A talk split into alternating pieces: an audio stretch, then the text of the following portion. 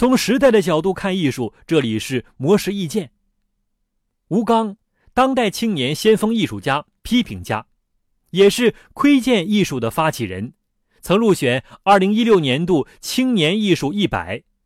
在二零一七年，他受邀到多所大学授课，和不同的社会团体、学生以及老师进行讨论交流。吴刚表示，他很喜欢将自己理解的生活与艺术分享给学生们。也希望学校的老师能多走出去，带领学生认识世界，而学生也要勤奋学习，善于广收博取，不断在知识阶梯上攀爬。因为艺术和艺术家一样，从来都不是一成不变。谈及艺术，吴刚认为，它并非都是表现美和歌颂美的，也不光是一种视觉上的享受，它可以使人感到刺激，也可以使人悲伤苦闷。然而，在悲伤和苦闷当中，又有着对未来的一种期待。当这种悲伤与苦闷寄托于思想和文化的深度，更要有批评的力量。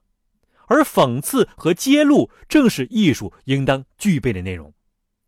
吴刚也坦言，自己不做不健全的艺术，是积极的去发现社会的问题，再通过艺术性表达出来。